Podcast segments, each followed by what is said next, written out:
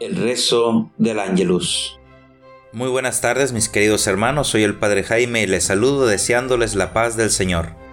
Les invito a meditar el Evangelio de este día, que es el de San Mateo, en su capítulo 24, versos del 42 al 51. Velen y estén preparados, hagan lo que les toca, porque no saben qué día va a venir su Señor. Es lo que Jesús les dice a sus discípulos en el Evangelio de hoy. El cristiano no debe vivir en el miedo por la certeza de que un día tiene que partir de este mundo. Vamos de paso, aquí no está nuestro destino, pero mientras llega el momento en el que el Señor nos llame a su presencia, debemos vivir en la esperanza cierta de alcanzar la vida eterna que nos ha traído nuestro Señor Jesucristo.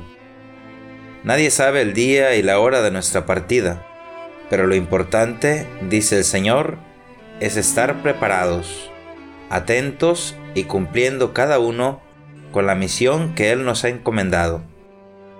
Muchas veces vamos viviendo solo pensando en las cosas de este mundo y no pensamos en nuestro destino final, en la vida eterna. Hay que prepararse también para esta vida y Jesús es quien nos marca el camino. ¿Cómo te estás preparando para llegar a la vida eterna? ¿Cómo estás cumpliendo la misión que el Señor te ha encomendado? Que el Señor nos conceda a todos gozar un día de su presencia. El ángel del Señor anunció a María y concibió por obra del Espíritu Santo. Dios te salve María, llena eres de gracia, el Señor es contigo. Bendita eres entre las mujeres, y bendito es el fruto de tu vientre Jesús. Santa María, Madre de Dios, ruega por nosotros los pecadores, ahora y en la hora de nuestra muerte. Amén. He aquí la esclava del Señor, hágase en mí según tu palabra. Dios te salve María, llena eres de gracia, el Señor es contigo. Bendita eres entre las mujeres, y bendito es el fruto de tu vientre Jesús.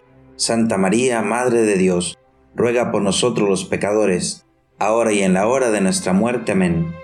Y el Verbo se hizo carne, y habitó entre nosotros. Dios te salve María, llena eres de gracia, el Señor es contigo.